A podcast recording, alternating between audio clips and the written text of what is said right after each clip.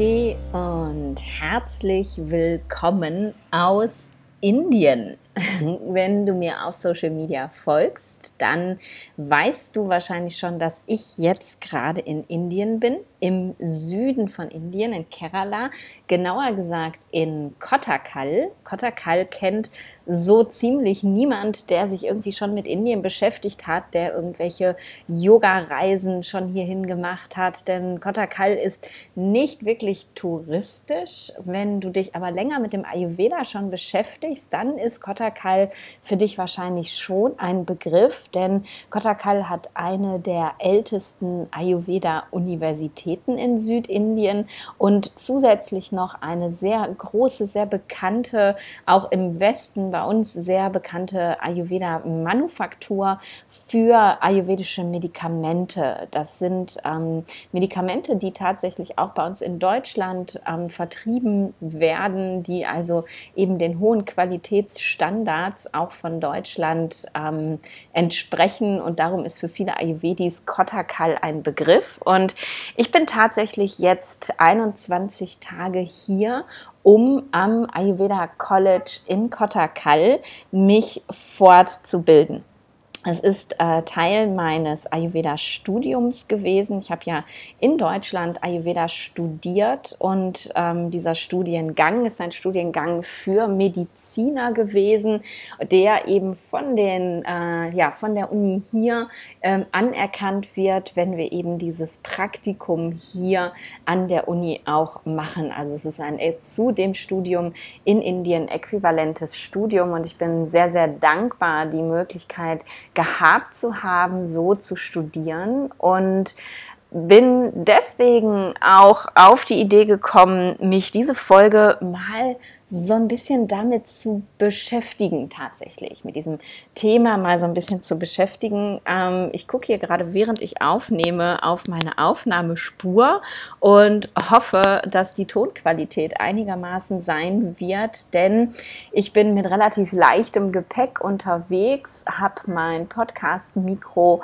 nicht mitgenommen und nehme jetzt gerade diese Folge hier mit meinen normalen Kopfhörern auf. Ich hoffe, dass das für dich von der Qualität geht und darüber hinaus wirst du definitiv im Hintergrund immer mal wieder lautes Hupen hören, denn ähm, ja, das sind einfach die normalen Tagesgeräusche in Indien. Hier wird gehupt wie verrückt, ohne dass man sich was Böses will, sondern Hupen ist hier so ein bisschen wie Blinken in Deutschland. Also falls du es im Hintergrund Hupen und Hupen und Hupen hörst, das kann ich leider nicht ausblenden. Also mittlerweile, ähm, nachdem ich viel in Asien gereist bin, kann ich persönlich das ausblenden. Mich stört es nicht, mich nervt es nicht.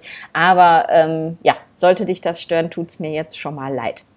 So viel zum Technischen und zu den Hintergrundgeräuschen. Jetzt wieder zurück zur Folge.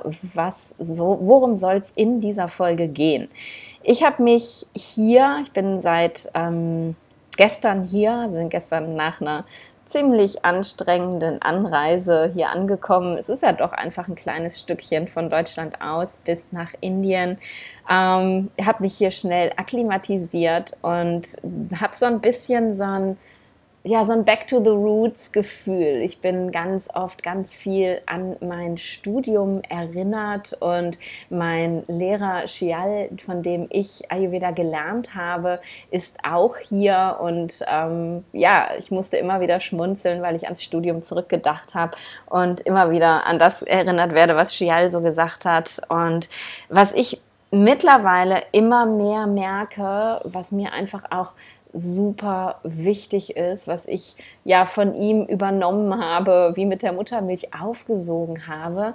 Und zwar geht es darum, dass eben das, was wir im, Westen oft für Ayurveda halten, eben nicht traditionelles Ayurveda ist. Und ich merke, immer mehr, wie wichtig mir das tatsächlich ist, traditionellen Ayurveda zu praktizieren, auch traditionellen Ayurveda weiterzugeben in meinen Fortbildungen im Ayurveda Bootcamp. Solltest du nicht wissen, was das ist, guck mal in die Show Notes, da habe ich dir die Seite verlinkt vom Bootcamp. Es gibt, außer wenn ich gerade in Indien abhänge, von mir einmal im Monat eine Fortbildung zu einem ayurvedischen Themen. Wir hatten schon das Prakriti, Agni, die Subdoshas von Vata, von Pitta. Als nächstes sind die Subdoshas von Kapha dran. Ähm, ja, also sowohl in der Behandlung meiner Klienten als auch in meinen Fortbildungen, als aber auch in, ähm, ja, in meinen, meinen Podcast-Folgen und den Posts auf Instagram ist mir traditionelles Ayurveda sehr, sehr wichtig. Und das ist mir hier bei diesem ersten Treffen nach langer Zeit mit Chial nochmal wieder ganz bewusst geworden, wie wichtig mir das ist. Und deswegen bin ich so unglaublich dankbar für diese Möglichkeit, hier wirklich an der Quelle lernen zu dürfen. Und ich weiß, dass mein Ayurveda nicht besonders verwässert ist. Ich ähm, bin aber trotzdem ja dankbar, ihn nochmal hier mit den Vaidyas, mit den Experten, mit den Menschen, die das jeden Tag in Kliniken praktizieren, abgleichen zu können und wirklich sicher zu sein, ja, das ist traditioneller Ayurveda. Und was ist der Unterschied und wie kann man erkennen, dass es jetzt vielleicht nicht traditioneller Ayurveda ist, ähm, werde ich oft gefragt. Und ja, es ist echt oft eine große Herausforderung. Wenn du es natürlich selber gelernt hast, dann weißt du, dass manche Sachen einfach ähm, Quatsch sind. Ähm, wenn du es aber nicht gelernt hast und auch niemanden hast, den du fragen kannst, dann ist es oft schwer. Dann hilft manchmal kluger Menschenverstand aus. Ähm, aber meistens ist man, und so ist es ja leider in, in unserer westlichen, in der allopathischen Medizin auch, man ist halt immer dem ausgeliefert, was mir mein Gegenüber erzählt. Wenn mir der Arzt sagt, ich habe die und die schlimme Krankheit, dann kann ich auch nicht sagen, naja, ich glaube dem nicht, ich ähm, glaube einfach, was ich denke, sondern ja, das ist der, der, der Kittel da, der vor mir sitzt, der hat das ja studiert, der weiß das. Und deswegen, ja, so wird es wahrscheinlich genauso sein, wenn es eben, ja, wenn mir ein Ayurveda-Coach oder Ayurveda-Arzt oder so etwas sagt, ähm, muss ich das ja auch erstmal glauben. Aber ich finde, es gibt trotzdem viele Sachen, wo man ja mit klugem Menschenverstand schon weiterkommt. Was mir zum Beispiel einfällt, ist, ähm, dass ganz viel in der Ayurveda-Bubble erzählt wird, man müsse sein warmes Wasser morgens mindestens zehn Minuten abkochen, weil sich dann die Wassermoleküle verändern würden und dann wäre das Wasser irgendwie noch besser wirksam. Da kannst du schon mit klugem Menschenverstand rausfinden, dass das, sorry für den Ausdruck, Bullshit ist. Denn wie alt ist der Ayurveda? Der Ayurveda ist wahrscheinlich über 6000 Jahre alt. Die Wurzeln liegen noch viel, viel weiter zurück. Ähm, vor 6000 Jahren wusste kein Mensch, dass Wasser Moleküle hat. Also warum sollten wir Wasser kochen, damit sich die Wassermoleküle verändern? Das ist völliger Quatsch. Im, im, Im 6000 Jahre alten Indien hat man Wasser wahrscheinlich gekocht, weil es eben so schweinedreckig gewesen ist, dass man es nicht so trinken wollte. Also ich glaube, vor 6000 Jahren hat man es sogar so getrunken. Aber irgendwann, als man ein Verständnis für Krankheit und Gesundheit entwickelt hat, im Sinne von, äh, da könnten Bakterien oder so drin sein, hat man wahrscheinlich angefangen, Wasser zu kochen um es eben zu reinigen und sich dadurch vor Infektionskrankheiten zu schützen. Das müssen wir heute nicht mehr. Das Wasser, was zumindest in Deutschland und eigentlich auch in allen Teilen von Europa aus dem Wasserhahn kommt, ist sauber. Das können wir trinken. Ich koche mein warmes Wasser gar nicht. Ähm, ich nehme es aus dem Wasserhahn. Zumindest in Deutschland. Jetzt in Spanien habe ich das nicht gemacht, weil das Wasser aus dem Wasserhahn so verklort schmeckt, dass ähm, ich das dann leider nicht mehr genießen kann. Dann kam das Wasser kurz in den Kochtopf und ich habe es mal lauwarm gemacht. Aber es muss eben nicht zehn Minuten gekocht sein. Also das schon mal einer dieser komischen Geschichten, die man so oft hört. Da kann ich dir schon mal sagen, lass es sein, spar dir die Zeit. Ähm, in den zehn Minuten, die du auf dein Wasser wartest, kannst du definitiv auch was anderes machen. Ähm, was fällt mir noch ein?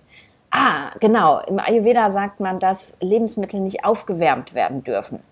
Ähm, das findest du sicherlich auch in den alten Schriften, aber mit klugem Menschenverstand kann ich dir auch sagen, ähm, das liegt daran, dass man vor 6000 Jahren im brütend heißen Indien, und ich schwöre dir, das ist hier wie in der Sauna, im, da hat man, äh, wenn man ein Lebensmittel draußen nach dem Kochen liegen gelassen hat, es gab ja keinen Kühlschrank, hat man das abends nicht mehr genießen können, beziehungsweise es war wahrscheinlich gekippt und man wurde davon krank. Also klar ist die Maßgabe natürlich, äh, man sollte Mahlzeiten nur frisch zubereiten und nach Möglichkeit nicht aufwärmen. Wir haben aber Kühlschränke und wir haben auch Mikrowellen und bevor ich mir irgendeinen Scheiß hole oder weil ich keine Zeit habe, mir irgendwie einen Toast mache, wärme ich mir lieber mein Essen auf. Ja, jetzt gibt es sicherlich einige Leute, die unken und sagen, aber dann enthält das doch gar kein Prana mehr. Ähm, für mich enthält meine mit Liebe aus frischen Lebensmitteln zubereitete Mahlzeit definitiv mehr Prana als das Toast mit Aufstrich muss ich ganz klar sagen. Und wenn du jemand bist, der vielleicht Vollzeit berufstätig ist und eine Familie hat und ganz viele Verpflichtungen und du nicht dazu kommst, dir dreimal am Tag eine warme Mahlzeit zu machen. Ich meine, wer kann das schon? Aber dann vor lauter Ratlosigkeit, weil du nicht weißt, was du essen sollst, dir irgendwie so ein Brot mit irgendwie Wurst und Käse oder irgend so so einem Fertigzeug rein, reinhaust, dann wärm doch lieber was auf. Also ganz ehrlich, da würde ich nicht zu dogmatisch sein. Aber ich höre das so oft und habe wirklich viele Klienten, die woanders herkommen, die mega abgestresst sind, weil sie eben gesagt bekommen haben, du musst alle deine Mahlzeiten frisch kochen. Das ist nicht traditioneller Ayurveda.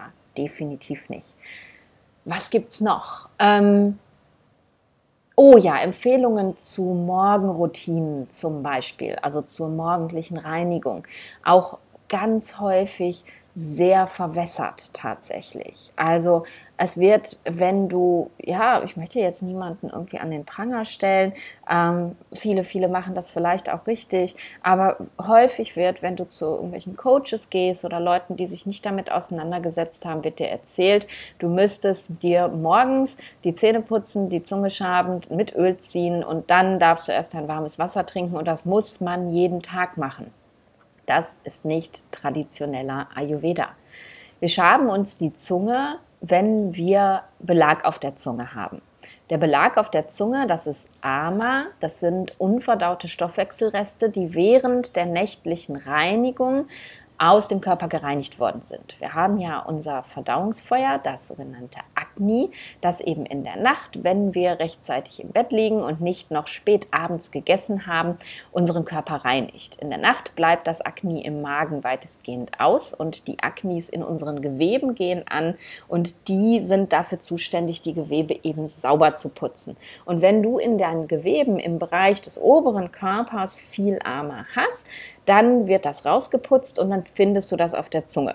Das restliche Ama, das findest du nicht, das geht nämlich in den Darm hinein und wird dann morgens mit deinem Stuhlgang ausgeschieden. Also wenn du morgens in den Spiegel guckst und du siehst, die Zunge ist voll weiß, dann würde ich mir auch die Zunge schaben, denn das Ama willst du ja nicht wieder runterschlucken, dann musst du es ja nach unten ausscheiden, dann kannst du es auch direkt wegmachen. Aber diese Empfehlung, jeder muss Zunge schaben, gibt es nicht. Das ist kein traditioneller Ayurveda. Und das Gleiche für, gilt fürs Ölziehen. Es ist keine Empfehlung, dass jeder, jeder, jeder Öl ziehen muss. Überhaupt gar nicht.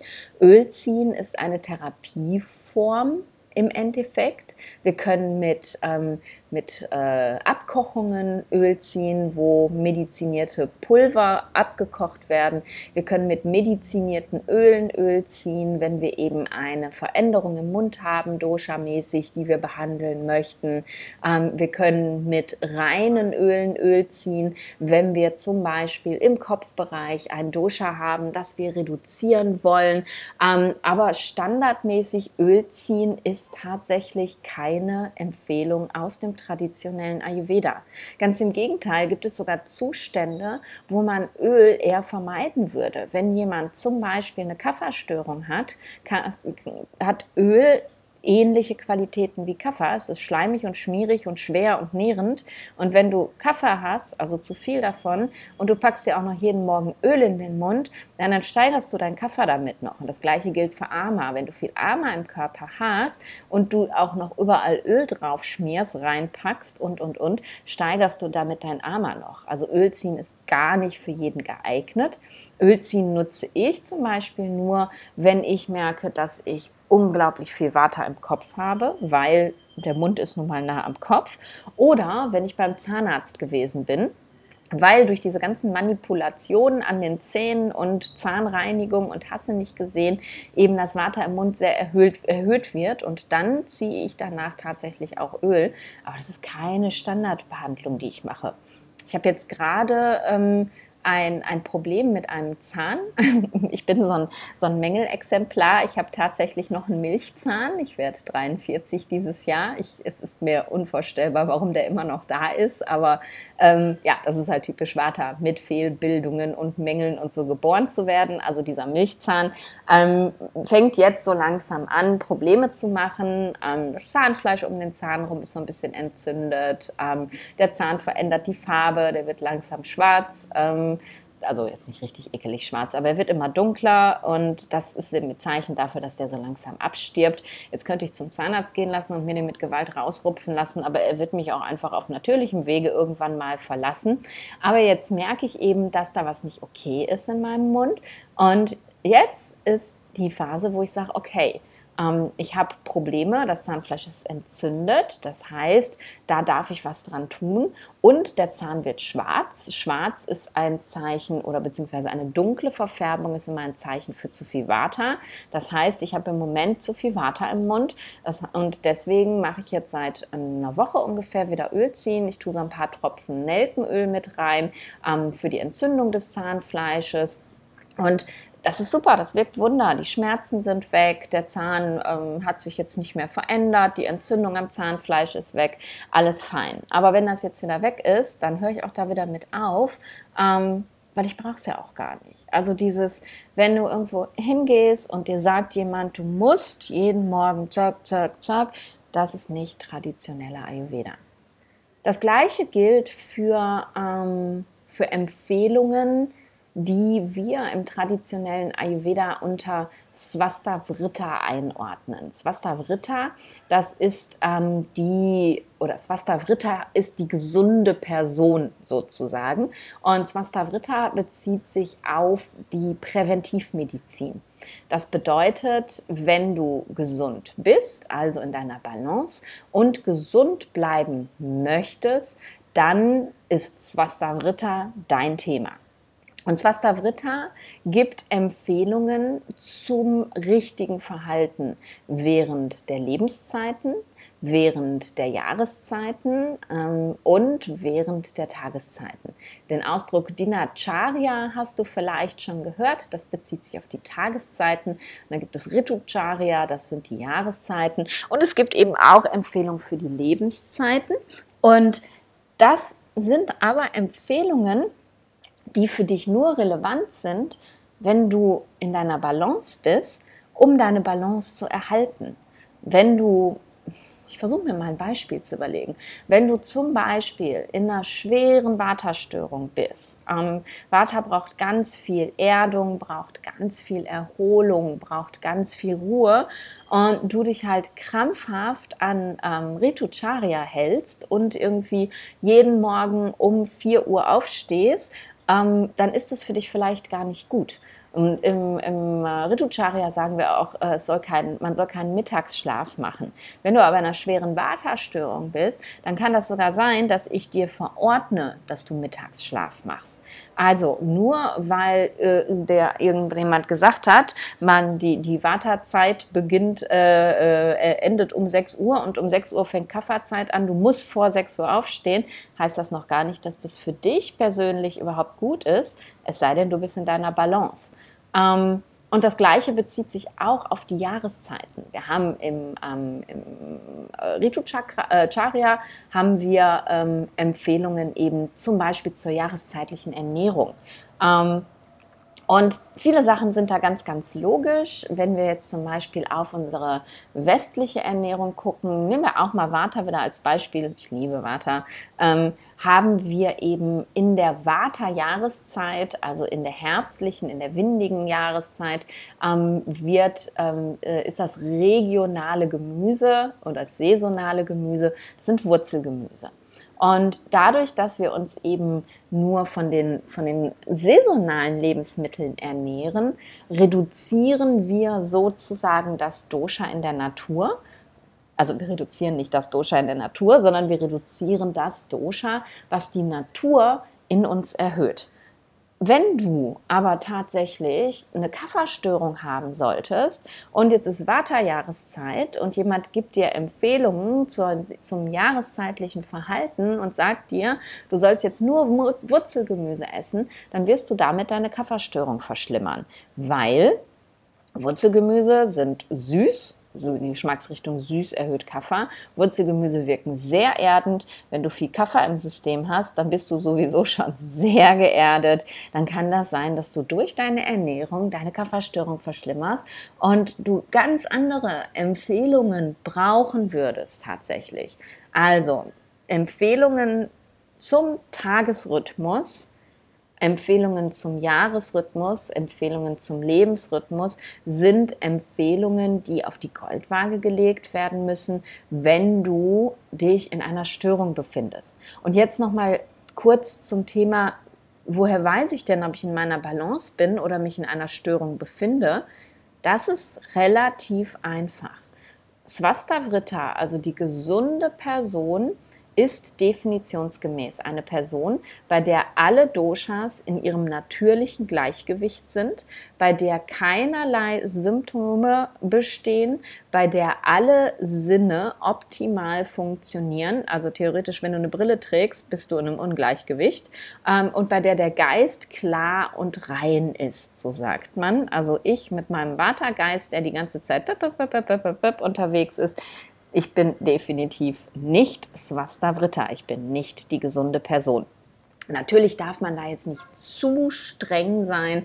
Also wenn du jetzt, was weiß ich, hin und wieder mal Verstopfung hast oder hin und wieder mal Sodbrennen, dann kann das einfach nur ein Ausdruck sein deines, ähm, ja, deiner natürlichen Dominanz. Wenn du zum Beispiel mit einer Vata-Dominanz geboren worden bist, dann neigst du zu Verstopfung.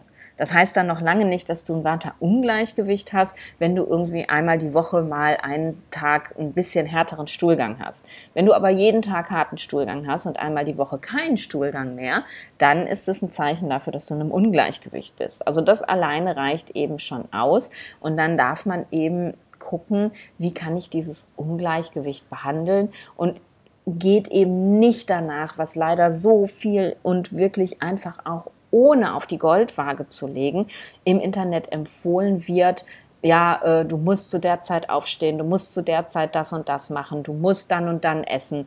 Ähm, das passt vielleicht überhaupt gar nicht mehr. Also auch das, wenn du eine Empfehlung bekommst aus dem Bereich Svastavrita, also aus der Prävention, du dich aber in einem Ungleichgewicht befindest, das ist kein traditioneller Ayurveda. Leg das auf die Goldwaage. Mm, ähnlich ist es mit äh, Lebensmittellisten. Du wirst wahrscheinlich, wenn du schon mal eine Ayurveda-Beratung hattest, außer bei mir, ich gebe zwar auch Lebensmittellisten raus, aber nur aus speziellen Gründen, das erkläre ich dir später. Also wenn du eine Liste bekommen hast, auf der Lebensmittel standen, die du jetzt nur noch essen sollst und Lebensmittel, die du jetzt gar nicht mehr essen sollst, ähm, dann kannst du schon mal relativ sicher sein, dass du nicht auf jemanden gestoßen bist, der traditionellen Ayurveda praktiziert. Denn wenn du ganz zurückgehst, so an die Basis der ayurvedischen Ernährung, wir haben sechs Geschmacksrichtungen im Ayurveda mm, und jede Geschmacksrichtung setzt sich aus zwei Elementen zusammen. Unser Körper setzt sich aus allen Elementen zusammen. Alle Elemente sind in unserem Körper vorhanden, damit der Körper überhaupt lebensfähig ist. Und jedes Gewebe setzt sich, wir haben sieben Gewebe im Ayurveda, jedes Gewebe setzt sich aus sieben Elementen zusammen. Quatsch. Jede sieben Gewebe setzt sich auch wieder aus Elementen zusammen. Das wollte ich sagen. Jetzt habe ich gerade kurz drüber nachgedacht, ob ich hier schneide, aber nein, ich darf mich auch einfach mal versprechen. Also, jedes der sieben Gewebe setzt sich auch wieder aus Elementen zusammen. Und diese Gewebe müssen für eine vollständige, gute Funktion genährt sein. Das heißt, die Gewebe werden eben genau mit den Elementen gefüttert, aus denen sie zusammengesetzt sind. Jetzt gesetzt den Fall, du kommst zu einem Ayurveda-Arzt oder einem Ayurveda-Coach oder einem Ayurveda-Ernährungsberater oder was es eben alles so gibt und der gibt dir eine Liste mit, und sagt dir, diese Lebensmittel darfst du jetzt gar nicht mehr essen. Also sagen wir zum Beispiel mal Kafferstörung und du bekommst eine Lebensmittelliste, wo alle Wurzelgemüse weggestrichen sind, wo, wo jedes Lebensmittel weggestrichen ist, das die Geschmacksrichtung süß hat, wo kein Lebensmittel draufsteht, das äh, das Erdelement in sich enthält.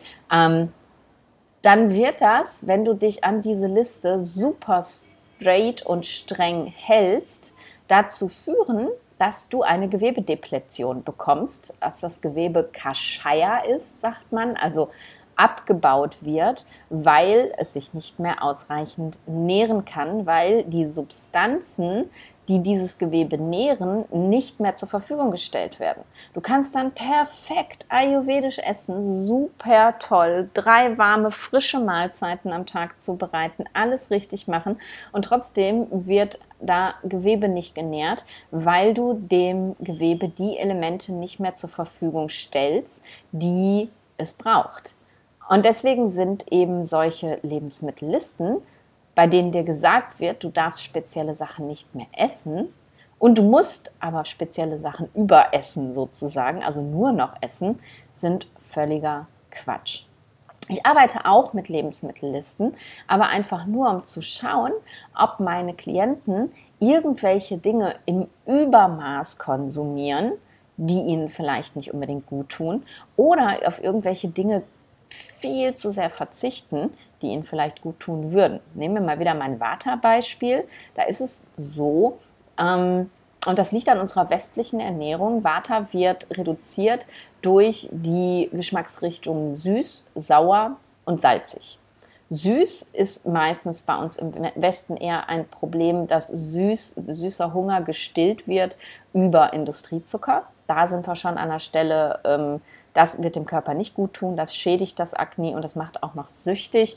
Viele Klienten, die zu mir kommen, haben den Industriezucker äh, schon vollständig wegreduziert, weil sie eben wissen, dass es nicht gut ist und haben aber dadurch eine katastrophale Unterrepräsentation der Geschmacksrichtung süß. Und da gucke ich immer drauf und gebe ihnen eben Beispiele dafür, was denn außer Süßigkeiten noch süß ist. Also wie vorhin im Beispiel zum Beispiel Wurzelgemüse.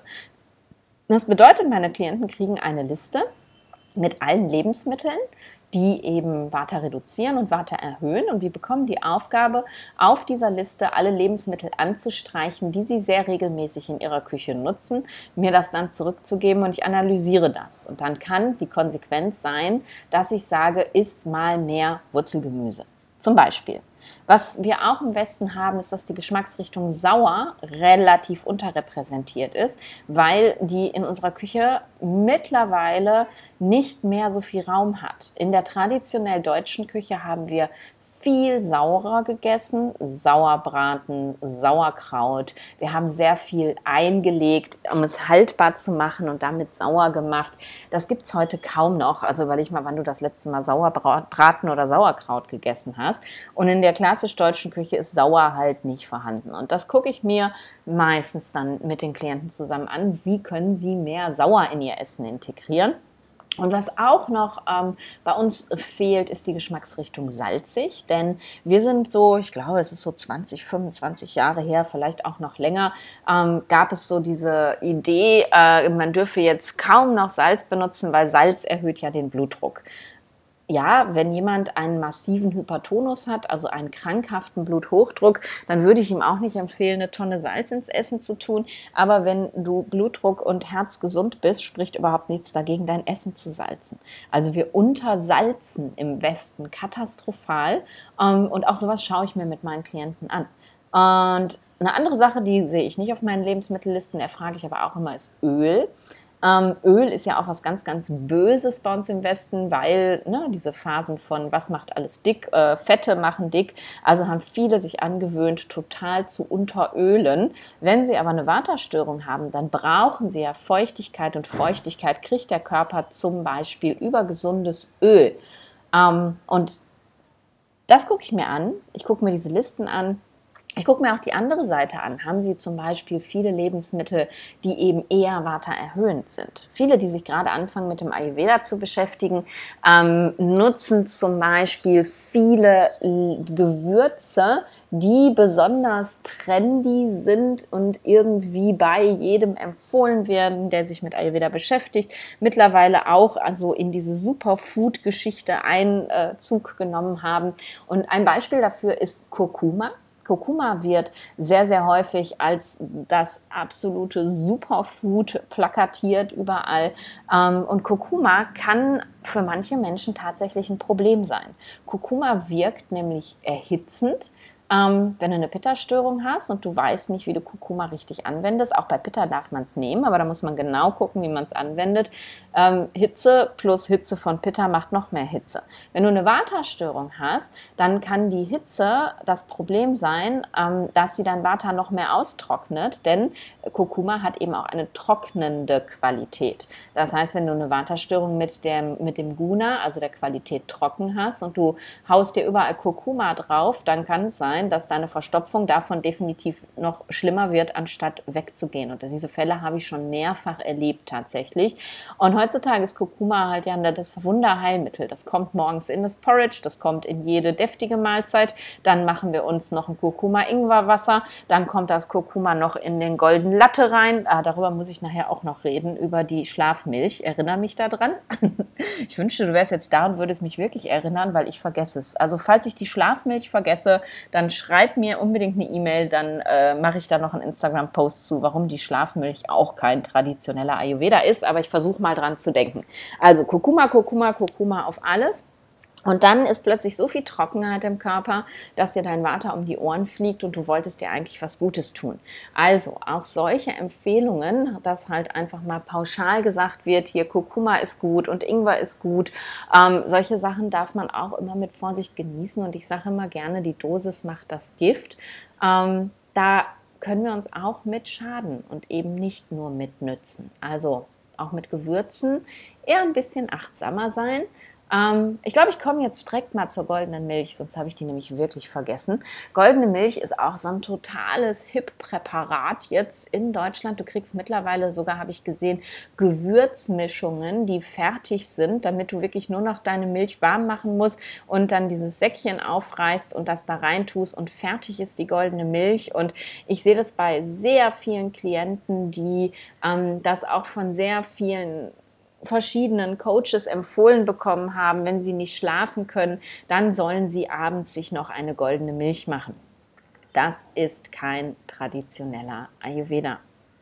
Das ist nicht so. Du findest in keiner der alten Schriften ein Rezept für goldene Milch und auch nirgendwo eine Empfehlung dazu. Das hat sich bei uns im Westen so eingeschlichen, eingebürgert, warum auch immer.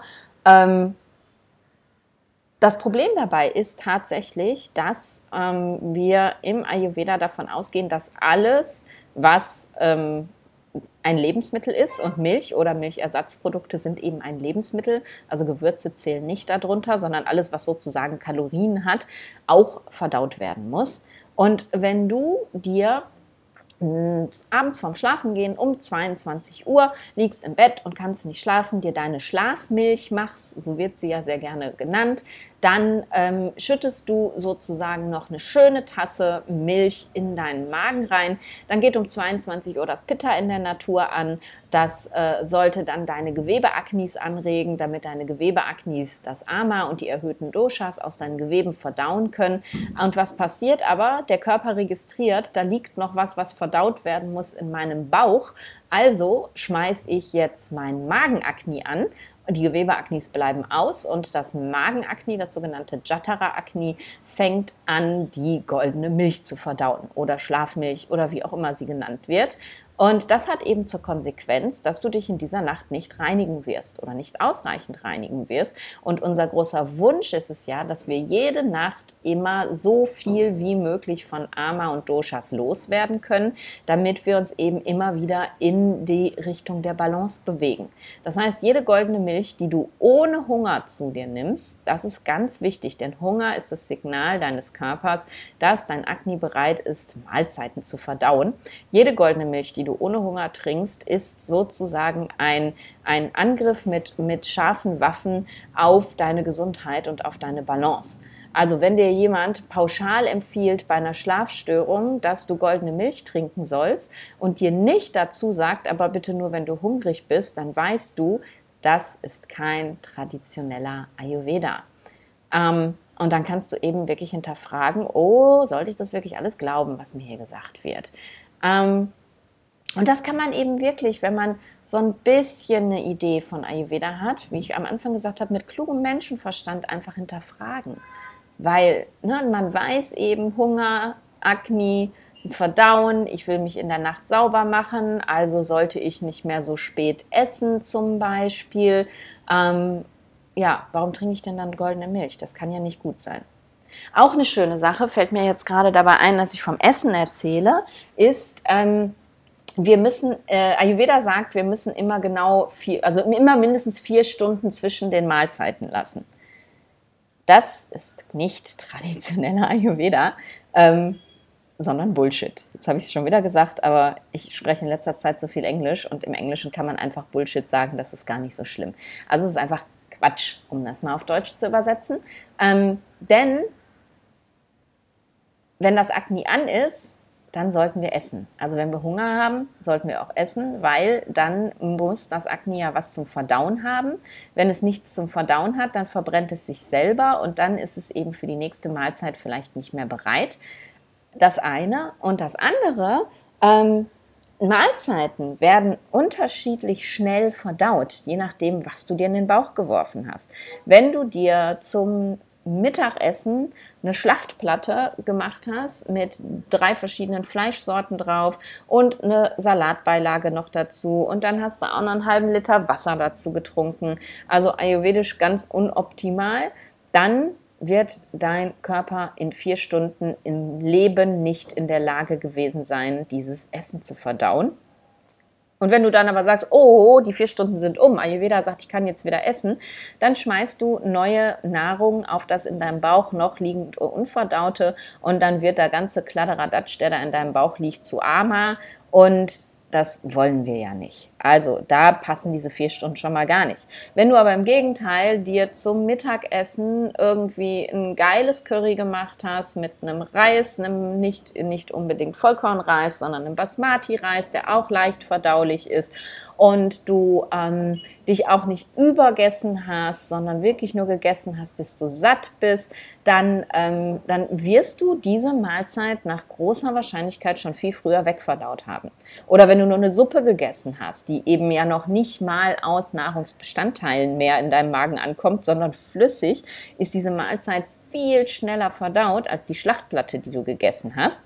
Darum ist es auch übrigens so unglaublich wichtig, dass wir unser Essen wirklich anständig kauen, denn dann muss das im Magen nicht mehr durchgeknetet werden. Der Magen ist nämlich nicht dafür zuständig, dass wir, dass der unsere Mahlzeiten verkleinert, die wir vorher inhaliert haben, sondern der ist dafür zuständig, dass da drin eben verdaut wird. Also, wenn du super kaust, ein super leicht verdauliches Essen gegessen hast, dann kann das sein, dass du nach zwei Stunden den Magen komplett leer hast. Also dieses Ayurveda sagt drei Mahlzeiten am Tag und es müssen immer vier Stunden dazwischen sein das ist kein traditioneller Ayurveda.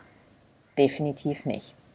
So, jetzt habe ich schon ewig lange geredet und ich sehe gerade, dass der Akku von meinem Laptop auch gleich leer ist. Also bevor das gleich Peng macht und ich meine Aufnahme beenden muss und sie ungespeichert weg ist und ich nochmal von vorne anfangen muss, höre ich jetzt einfach mal auf zu quatschen.